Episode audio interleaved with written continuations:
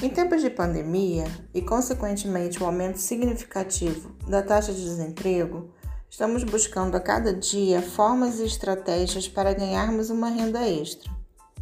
Eu não fiquei desempregada, mas tive meu salário reduzido e foi aí que me joguei no mundo da assistente virtual.